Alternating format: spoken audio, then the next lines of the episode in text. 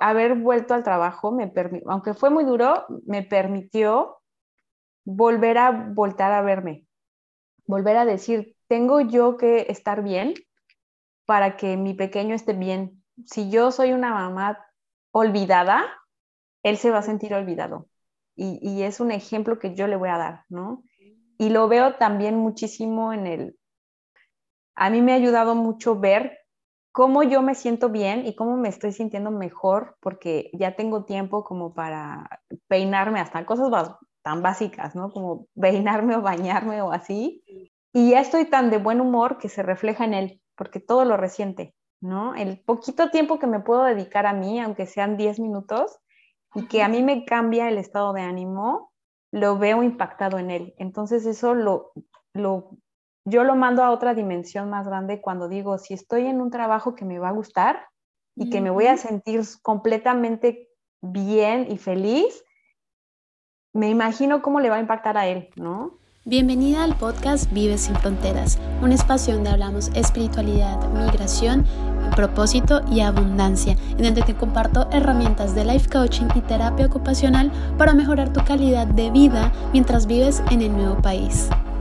Valeria, bienvenida al podcast de Vive sin Fronteras. Espero que estés disfrutando en estos momentos de un lindo clima por allá en Francia. ¿Cómo se siente estar por acá?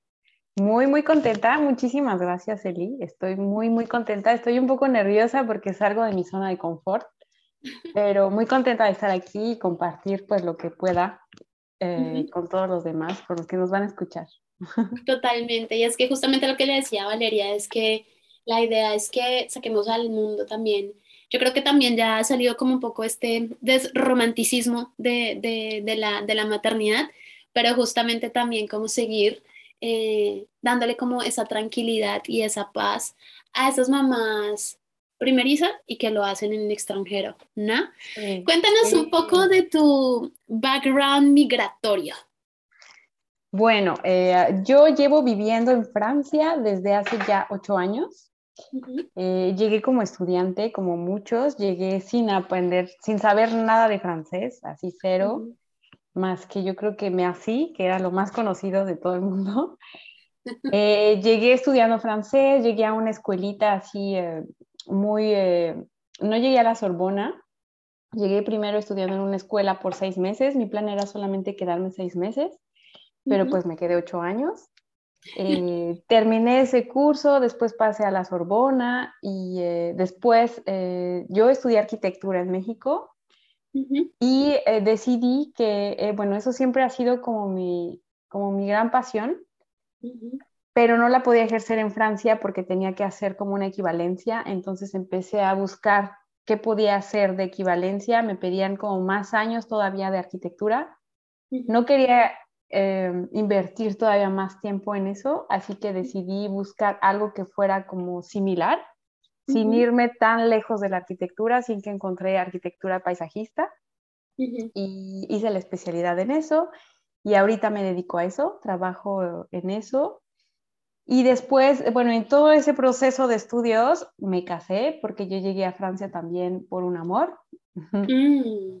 Y me casé, me casé hace ya eh, seis años y apenas recientemente el año pasado me convertí en mamá. ¿Cómo fue ese proceso de primero de, de, tú antes lo visualizabas? ¿Era uno de tus sueños ser mamá? No, no, nunca lo visualicé como objetivo. Eh, sí me imaginaba tener una familia y, y, crecer, bueno, tener hijos, la casa, el perro y todo ese contexto, pero no era un objetivo. O sea, era como un, ay, si sucede, qué bonito, pero si no sucede también, estoy bien. Y más cuando llegué a Francia y vi todo el contexto y todo lo que en lo que me enfrenté, que me sacó mucho de mi zona de confort y era pues aprender otro idioma, pensar diferente, adaptarme a una cultura, adaptarme a mi pareja, eh, volver a generar mi red de amigos y, sentirme cómoda en esta nueva vida social y este nuevo país ahí creo que más descarté la idea. Dije, bueno, ese futuro de familia y de casa y todo, ah, por ahora no. Ahorita mis objetivos son diferentes. y no, realmente no lo tenía, no lo tenía como objetivo. No tenía como ese lado materno que muchas amigas y me dicen, ay, quiero ser mamá, quiero tener tres hijos y eso. No, a mí decía, bueno, si sucede, que bueno, no lo rechazaba, pero no era mi objetivo. ¿Cómo se sintió justamente, cómo eh, cuando te enteraste, cómo sentiste la percepción cultural con respecto a, a la maternidad en Francia y a México? Cuando me enteré de que estaba embarazada. Sí. Mm, cuando me enteré, bueno, todo ese proceso de, de, de, quedar embarazada fue planeado, ya lo habíamos platicado un poco con, con, con mi esposo ahora, eh, de querer una, formar una familia y entonces fue un pequeño, un, un bebé deseado, pero tenía yo como que esas inseguridades. Él estaba como más emocionado, pero yo tenía como esa inseguridad justamente porque estaba fuera de mi país y fuera de mi red de mujeres que, que pues me podían tener o dar una contención. Y para mí había sido como un tema, eh, como no era mi objetivo, era como sí, sí, pero con mucho miedo. Y cuando empecé, no, no tengo muchas amigas hasta ahora que tengan hijos, extranjeras o francesas no, no tengo, no están cercanas a mí hasta hace un año.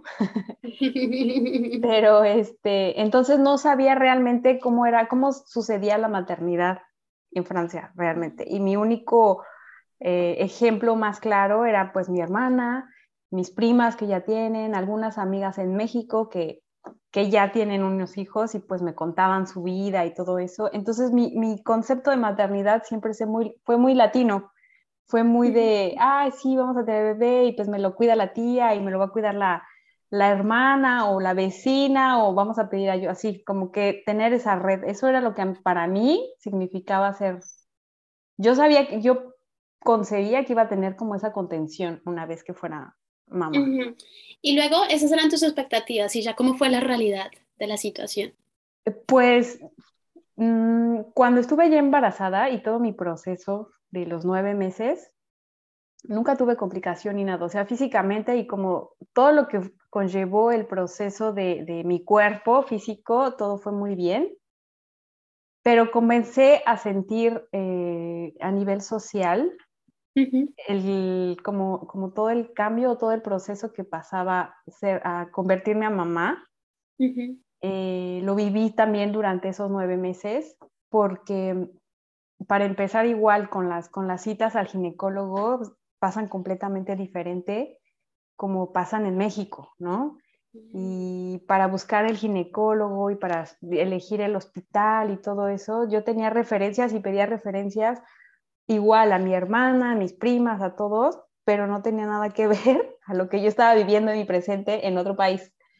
Eh, desde ahí me confronté a que no tenía nada que ver mis expectativas y lo que me estaban compartiendo y empecé a crearme y a ver la realidad con lo que me estaba confrontando. Y a lo que me refiero es que empecé a sentir un poco como que era todo más frío, como Ah, hablo desde mi experiencia, ¿no? Tal vez no, todo es así, pero empecé a sentir como esa, esa frialdad de, mm, desde la familia de mi esposo, ¿no? Me llevo muy bien con ellos, son espectaculares, pero no estaba ese contexto de, ay, estás embarazada, vamos a, eh, ¿cuánto tiempo tienes? Y que si me hacía una ecografía no era así de, ay, a ver, enséñanos. No, era como muy, ah, qué bueno, y eh, como si fuera otra parte de mi vida normal. y a mí ya me estaba impactando todo, pero era para ellos así como, ok, no pasa nada, seguimos la vida normal y, ya, ¿no?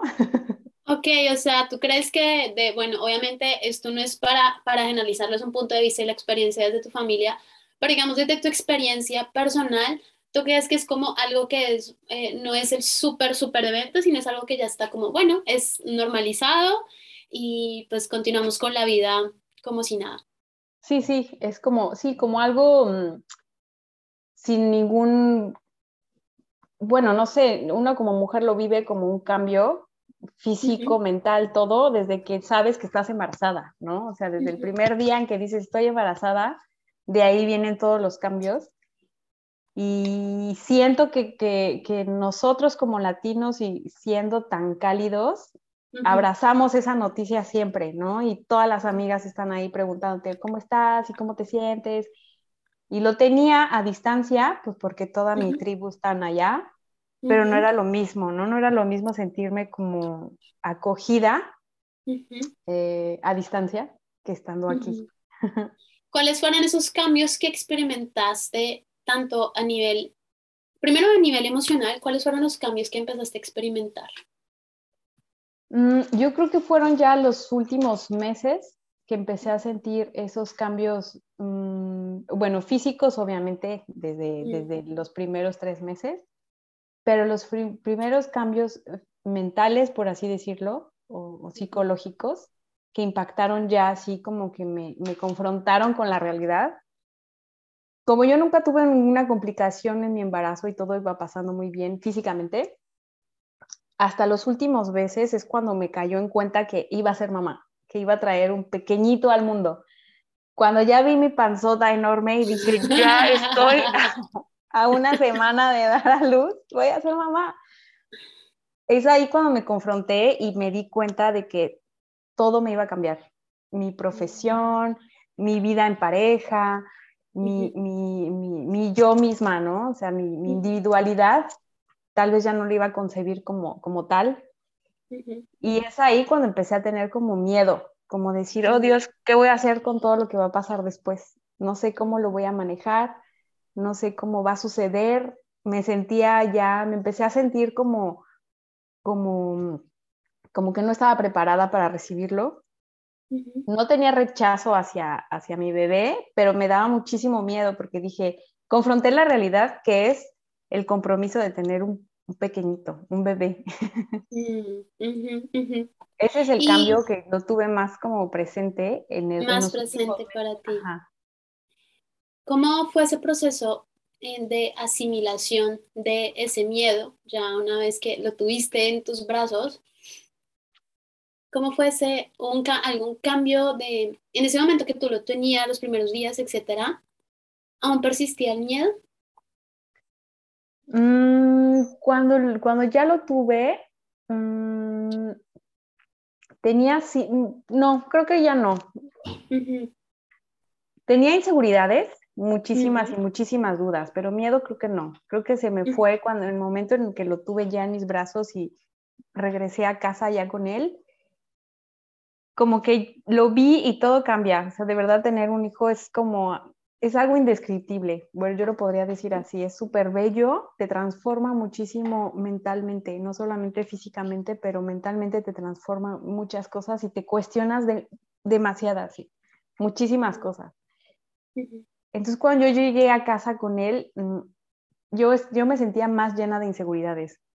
Eh, de mi persona, me cuestioné muchas cosas de lo que yo era y a lo que quería hacer, porque ya tenía a este pequeño, ¿no? Y a veces creo que yo, justamente yo entré a Diosa cuando yo estaba embarazada y estaba en mis últimos meses y yo estaba convencida en que iba a tener ese proceso de transformación, de mi, emancipación individual. Y cuando ya lo tuve a él, me di cuenta de que tenía que no cargar, porque suena como algo más como si fuera un bulto pesado. No, sino que este recorrido ya lo tenía que hacer con alguien más. Y mm. tenía que, modificar esa, ese, ese, ese, camino de diosa con alguien que me tenía que acompañar. Y es algo que yo no había percibido así. Yo pensé que iba a tenerlo y que mi vida iba a seguir normal y que solamente iba a ser como de, me tenía que organizar en tiempos para darle de comer y esto y lo otro, como que lo vi así tan fácil, pero cuando ya lo tuve, eh, fue como, no, esto es, esto es real, esto sí es de tomarme el tiempo y de ya no apresurarme tanto, porque yo, mi tema siempre ha sido el tiempo, tú lo sabes, Eli, que como que yo me siento presionada por el tiempo. Y es ahí como me dijo la vida, literal, espera, tienes que ser paciente, tienes que vivir día a día, no tienes que preocuparte por, por qué estás haciendo bien, sino más bien, si tú te concentras en, el presente, las cosas fluyen, van a fluir. Y como que estar atenta en mi presente, porque estaba mucho en, y mañana quiero hacer esto, y mañana quiero hacer esto, y mañana estaba muy, mucho en el futuro, y eso me, me concentró en el presente. Ese evento, mi bebé, me concentró en el presente y en el decir, a ver, y sobre todo, más porque estaba siendo mamá en el extranjero. Entonces eso me, hacía sentir que me tenía que concentrar más en lo que estaba sucediendo en ese momento, antes que estar pensando en el, ay, si tuviera o si hiciera tal o así. Sí, eso fue. Porque crees que, digamos, la importancia del estar presente, estando en el extranjero durante el proceso de, embarazo es, es vital? Porque a veces nos podemos dejar, bueno, en mi caso, a veces nos podemos dejar llevar por, por muchos anhelos, más porque tenemos este, este, esta bomba de hormonas que nos invade y, el, el muy famoso posparto. Yo pensé que no lo tuve, yo dije, ay no, como yo no tuve ningún problema en mi, en mi embarazo, pues yo no lo voy a tener, y, pero no, o sea, si realmente sí, sí tuve ese, ese famoso posparto, tal vez no de, de la dimensión realmente de tirarme a la depresión, pero sí esa bomba de hormonas te puede llevar a, a, sentirte como tan insegura que si no te estás concentrando en el presente y ves lo que estás haciendo bien en este mm. proceso de convertirte en mamá, te puedes ir, te puedes ir como a, decir, ay, me siento muy mal porque no estoy con mi gente o me siento sola, eso te puede absorber. A mí me llegaron todos esos sentimientos en diferentes momentos del día o de, del posparto. Todavía sigo en él, pero siento que el atraparme del presente y de decir, bueno, esto lo estoy haciendo bien, esto me está saliendo bien, ahora mi hijo está haciendo esto, ahora estoy haciendo esto, y no solamente con él, sino también en mi vida ahora personal y profesional y en pareja, veo que está dando resultados porque no me estoy concentrando tanto en, en, ay, es que no hizo esto, ay, es que a mí me faltó hacer tal, ¿no? Sino me concentro en lo que estoy haciendo ahora, hoy, ahorita, en este instante, y voy avanzando. ¿Crees que esa es una de las habilidades a desarrollar antes, durante y después del, del, embarazo? ¿O tú crees que simplemente dejarlo pasar y que vayas aprendiendo tú en el proceso? Habilidad de, de, de, ser, de, vivir en el... presente. No, yo creo que sí, creo que es algo que, que hay que, tal vez no, no, no al 100%, ¿cómo lo puedo explicar? Mm, sí es algo que tenemos que ejercitar. A mí me ayudó mucho, por ejemplo, lo, porque no terminé en tiempo y forma diosa como tal, pero el poquito tiempo que estuve, eso es lo que me dio, me dio muchísimo como, como apreciar el tiempo que, ya estaba, o sea, como dimensionar diferente mi tiempo, que era mi tema, como adaptarlo y realmente apreciar el presente y los momentos que ya tenía y que ya había hecho. Si no hubiera hecho eso, creo que no hubiera tenido esas herramientas para poder centrarme en mis momentos de crisis mm. Y, y atraparme, ¿no? O sea, decir, a ver, me está pasando esto, ¿qué voy a hacer con lo que estoy sintiendo? Si me estoy sintiendo sola, ¿qué voy a hacer? Eh, tal vez voy a llorar cinco minutos, pero después voy a hacer esto, ¿no? Y lo voy a solucionar así. Y esas herramientas tal vez no las hubiera tenido si no hubiera hecho el, el, lo poquito que hice de diosa por como lo, como, como lo comencé, eso no lo hubiera, no lo hubiera adquirido si no hubiera estado en... Qué bien, ¿y tú crees que también es... Y tú crees que también es la posibilidad de...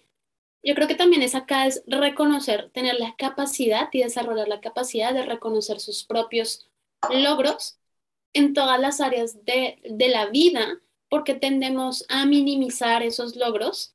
Pocos logros eh, un logro muy pequeño, yo por ejemplo no creo, no sé, eh, Valeria, que ahora tú lo ves como un gran logro estando como mamá y que antes no lo hubiera reconocido como que eso hubiera sido un gran logro. ¿Cuál es el logro? Eh, ¿Es, es, es esa la pregunta? ¿Cuál es el logro? Sí, o sea, ¿cuál es el logro que tú crees que ahora tú reconoces más y le das más valor ahora con esta habilidad que tienes y antes hubiera sido como, nah, ya, da igual, es normal?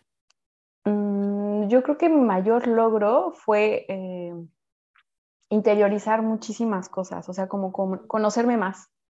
Creo que me di el tiempo justo para conocerme más a Valeria la extranjera, o sea, la que vive en mm. otro país, porque no me había dado, la verdad no me había dado como ese tiempo para reconocerme. Todo, mi, todo como, como que desde que llegué a Francia empecé a hacer las cosas así en cadena, ¿no? Ay, ahora entonces, ahora esto, ahora no sé qué, ahora sé hacer esto. En cadena, en cadena, en cadena, y nunca tuve el tiempo como para parar.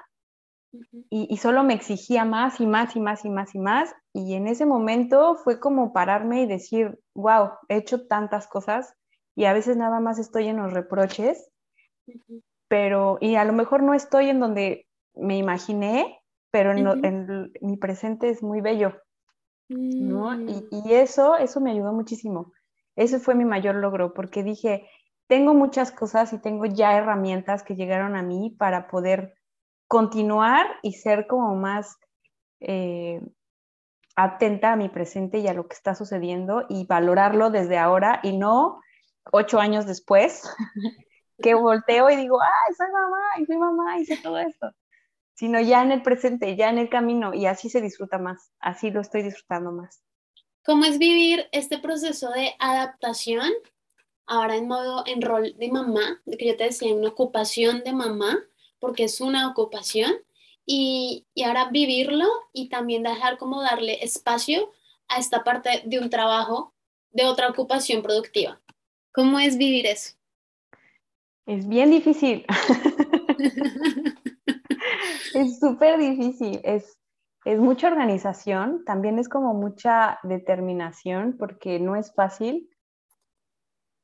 No es fácil también ya como que eh, deshacerte, bueno, deshacerte, pero deshacerte de esa rutina que ya generaste con tu bebé, soltarlo y decir, bueno, ahora me toca seguir ocupándome de mí, ¿no? Mm. Es duro, porque pues siendo mamá primeriza es como, ¿cómo lo voy a dejar, no? Y, no y todavía dejarlo con alguien que no conoces.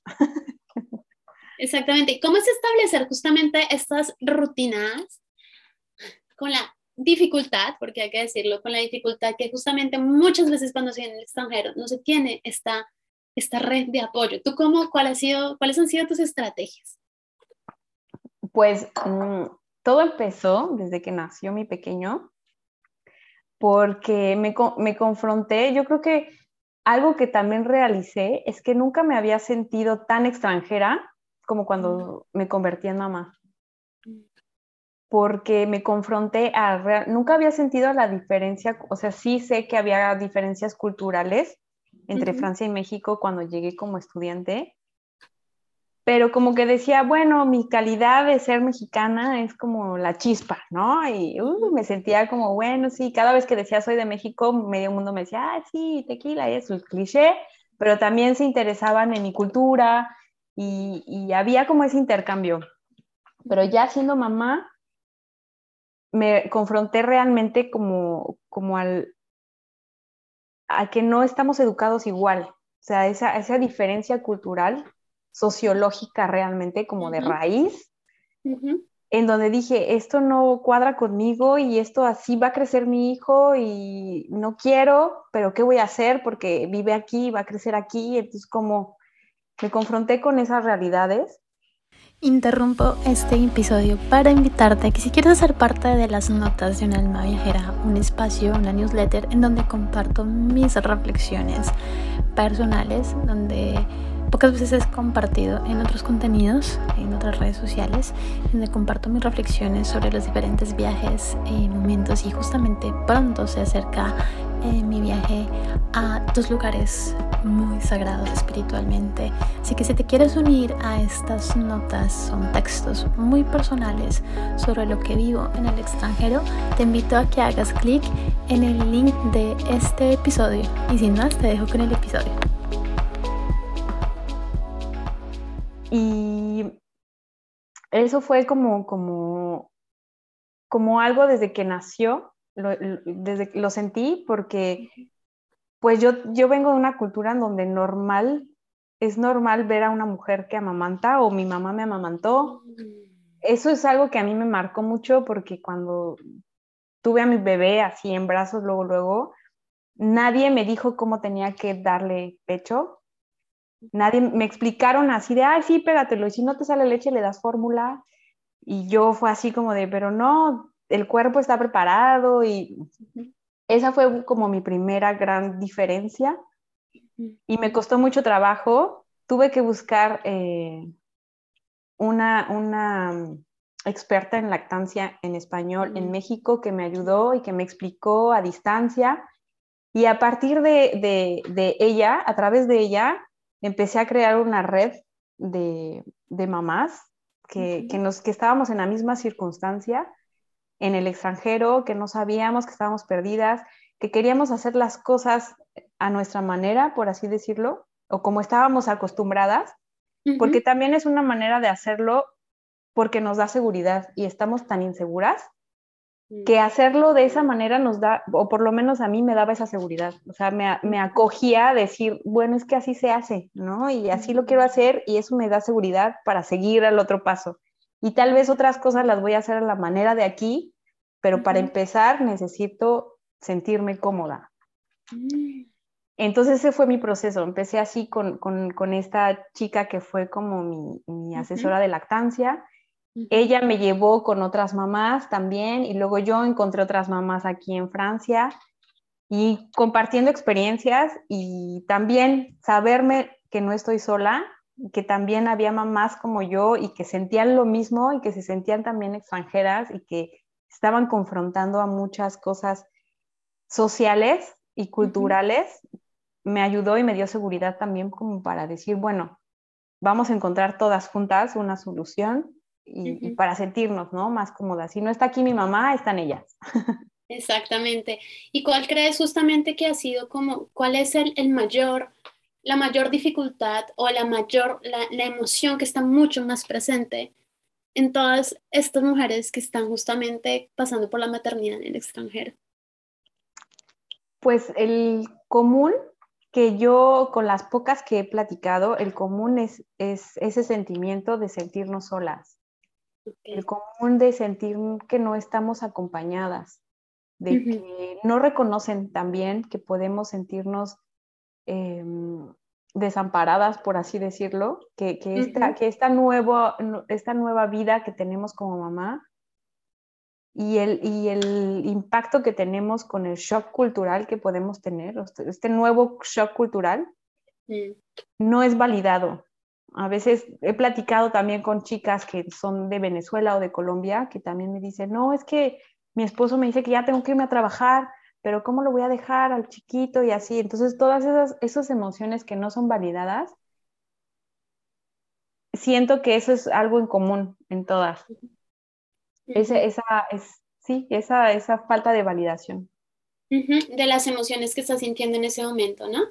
Vale. Y pues justamente es aquí, yo creo que esto es algo que como recurrentemente, tanto como mujeres, lo podemos percibir como esta falta de validación de nuestras emociones. Y yo creo que ahí va algo muy importante y es justamente cuando primero reconocemos nuestras emociones, es primero reconocerla, identificarla y luego justamente decir como, ok, esto es mío, no es del otro, pero también justamente tener la capacidad, desarrollar la capacidad de comunicarla. Yo creo que eso es algo muy importante y que yo creo que, justamente cuando tenemos ese miedo a comunicar nuestras necesidades en una cultura que consideramos como fría, como no le van a poner importancia a mis emociones, yo para qué voy a molestar, mejor me lo guardo.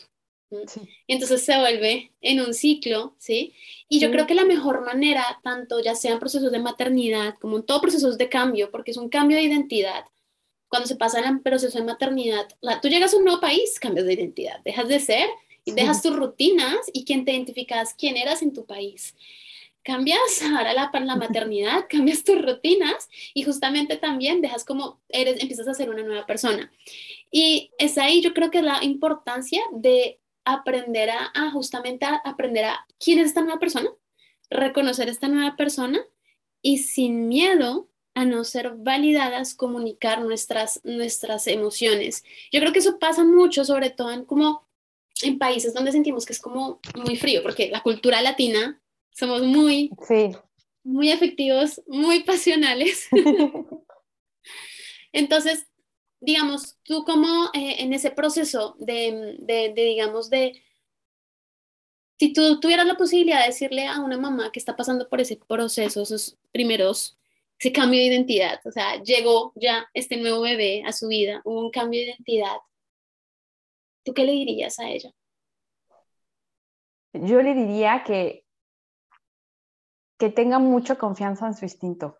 Yo creo que a mí me salvó muchísimas veces y que tenga mucha, muchísima confianza en su instinto, que no se juzgue tanto, porque solemos juzgarnos demasiado cuando ya somos mamás.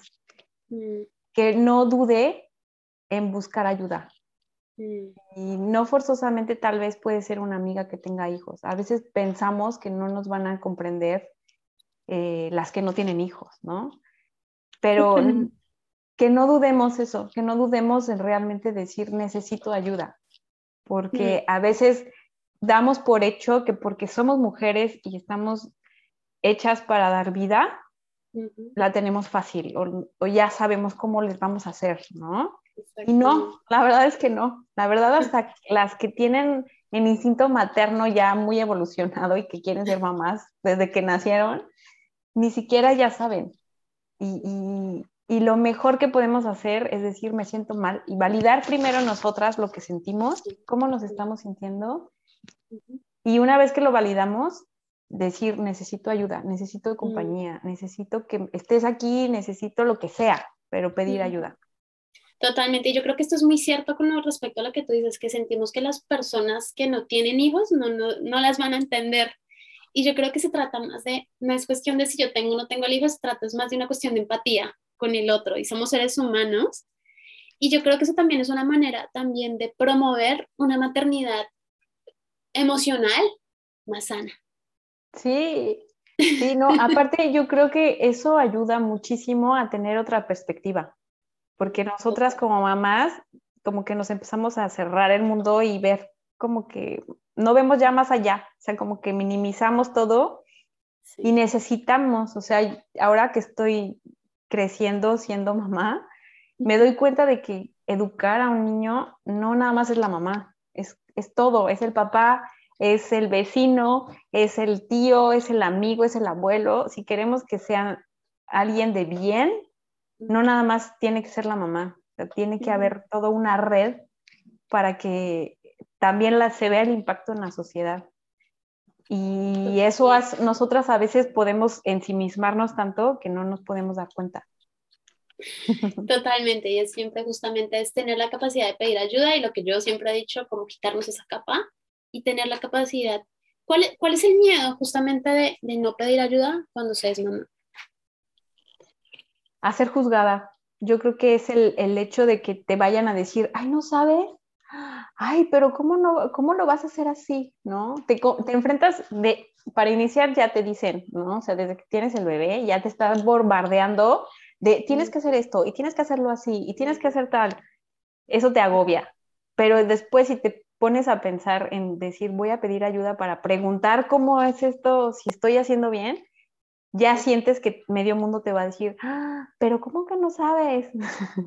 y pues no, nadie nace sabiendo. Exactamente.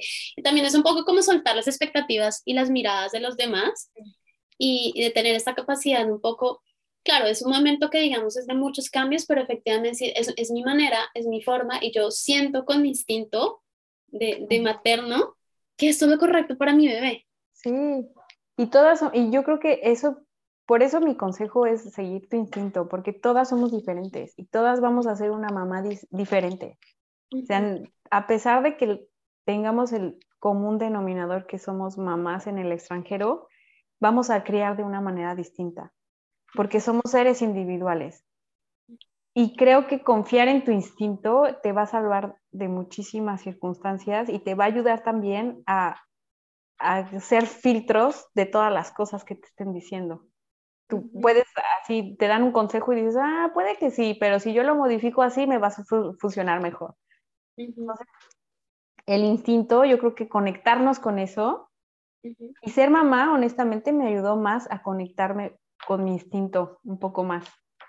Porque no, siento que lo tenía como, no lo tenía como apagado, pero lo he estado escuchando más. Incluso me ha ayudado más en, la situación personal. Como que me ha sensibilizado esa parte y ya, ahora que ya comencé a trabajar otra vez, estoy como, ah, esto ya no quiero, ah, esto ya, como que ya paso las cosas mm. así más rápido. Tal vez tenía que pasar esto en mi vida para que yo pudiera dar el paso más rápido a muchas otras cosas. Ok, o sea que esto te permitió acentuar mucho más quién eras, quiénes son tus valores realmente, qué es lo que quieres y qué es lo que no quieres. Sí, sí, sí, la verdad sí. A mí me, a mí me pasó eso, o sea, me di cuenta ahorita como que, no sé si es porque tengo que eh, optimizar tiempos, pero ya estoy así como de, ah, no, aquí ya no, esto ya no es mío, esto ya no me toca, a esto de aquí sí me agarro, esto me gusta mucho. Estoy en un, en un trabajo que desde hace tiempo he querido cambiar y estoy en ese proceso de descubrir realmente como se me está haciendo más fácil encontrar mi camino hacia dónde ir. Ya lo tenía como en la cabeza, pero ahorita me está fluyendo más rápido. A pesar de que tengo menos tiempo, sí. pero me está fluyendo más rápido como las ideas y de saber esto sí, esto no, esto es por aquí. Sí. ¿Y cómo es vivir ese proceso siendo mamá y como reconvirtiéndote, cambiando como la dirección profesional? Es difícil por los tiempos, porque sí hay que tener como mucha organización. Y también existe como un poco la culpa de decir, ay, es que tengo que hacer tal cosa para mi bebé y primero es mi bebé y después yo, ¿no? Tendemos a hacer, a, a, dejarnos de último, a real, en todo, ¿no? En la última en comer, la última en bañarse. Oh my God. en todo. Entonces, siento que, que, haber vuelto al trabajo, me aunque fue muy duro, me permitió volver a voltar a verme, volver a decir, tengo yo que estar bien para que mi pequeño esté bien. Si yo soy una mamá olvidada, él se va a sentir olvidado. Y, es un ejemplo que yo le voy a dar, ¿no? Y lo veo también muchísimo en el... A mí me ha ayudado mucho ver cómo yo me siento bien y cómo me estoy sintiendo mejor porque ya tengo tiempo como para peinarme hasta cosas tan básicas, ¿no? Como peinarme o bañarme o así.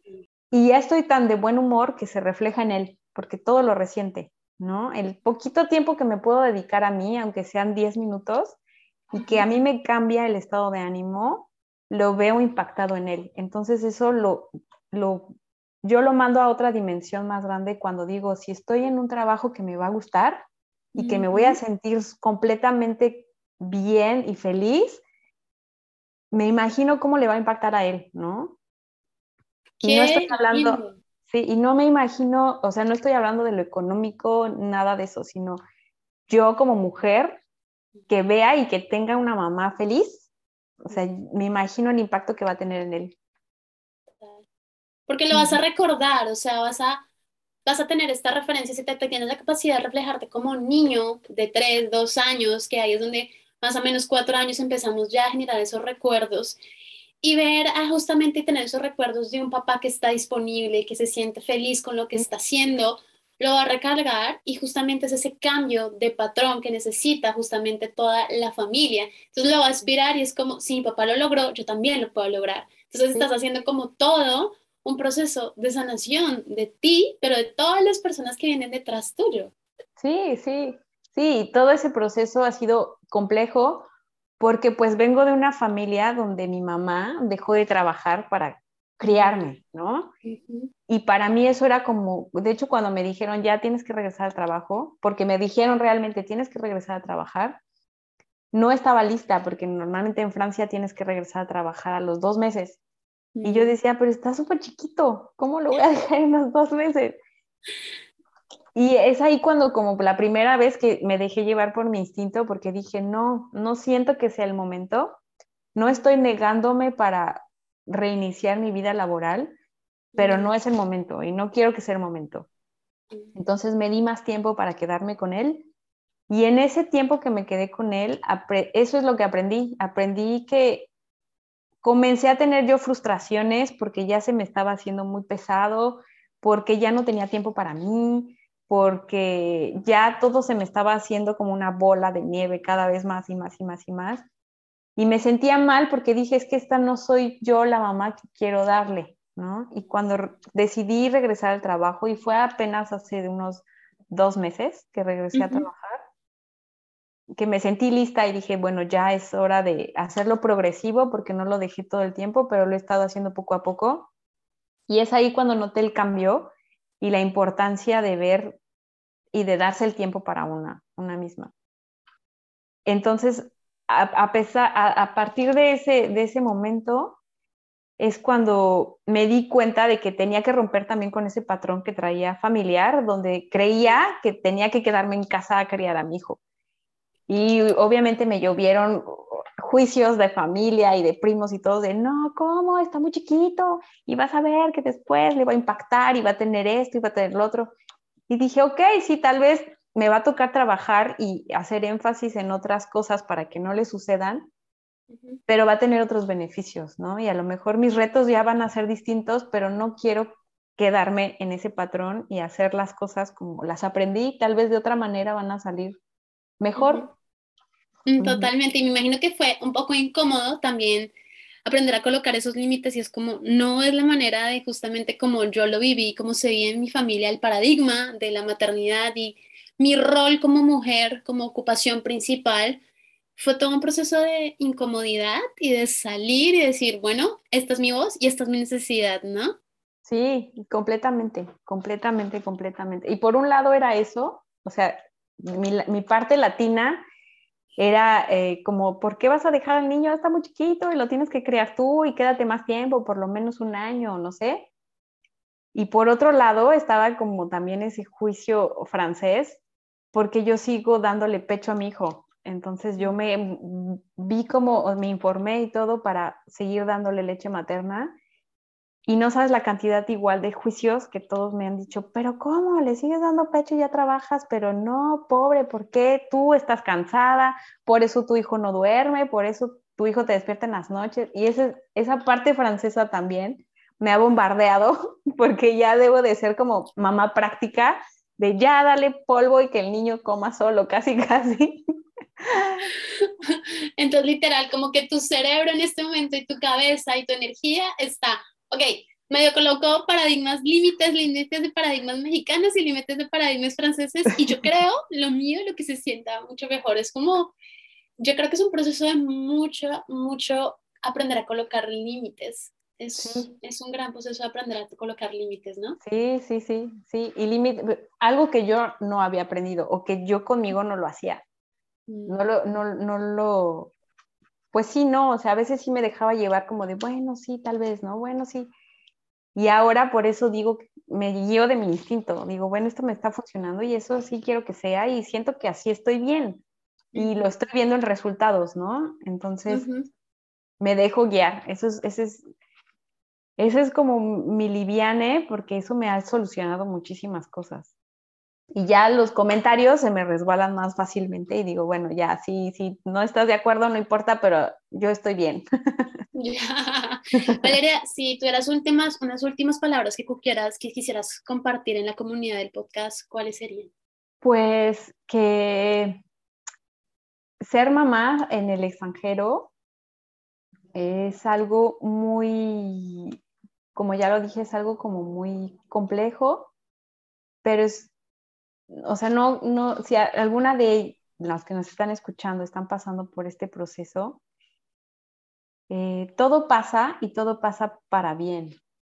No se desanimen, dense tiempo. Realmente yo sí creo que, insisto, aunque es como muy cliché a veces, pero sí hay que darse tiempo, aunque sea para, para nosotras. Eso es lo que nos va a reconectar con nuestro lado materno y eso, o sea, yo creo que siempre, siempre hay que estar trabajando en nosotras, sea espiritual, sea físico, sea, y si se puede todo, mucho mejor, pero si no, es siempre estar, no hay que perder la esperanza, eso es lo que siempre creo que no se desanimen tanto. O sea, sí, el periodo de posparto es difícil.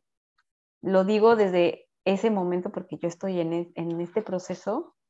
No estoy al 100 todavía, pero tenemos que, que, crear esa red entre todas las mujeres, mamás y no mamás, para ser más empáticas y, y, reitero, volver a pedir ayuda. Creo que eso es lo que más, lo que más pues no está mal y no, no es una debilidad. Para nada, para nada. Mi Valeria, hermosa, muchísimas gracias por estas palabras. Yo creo gracias que a ti, Eli palabras que les van a llegar profundamente a las mamás que están pasando por el proceso, a las que van a pasar por el proceso, a las que ya pasaron. Es un lindo mensaje y que necesitamos justamente muchos más espacios para desmitificar también muchas cosas que, que hay detrás también de los procesos de maternidad y de maternidad en el extranjero. Muchas gracias, mi Vale. Gracias a ti.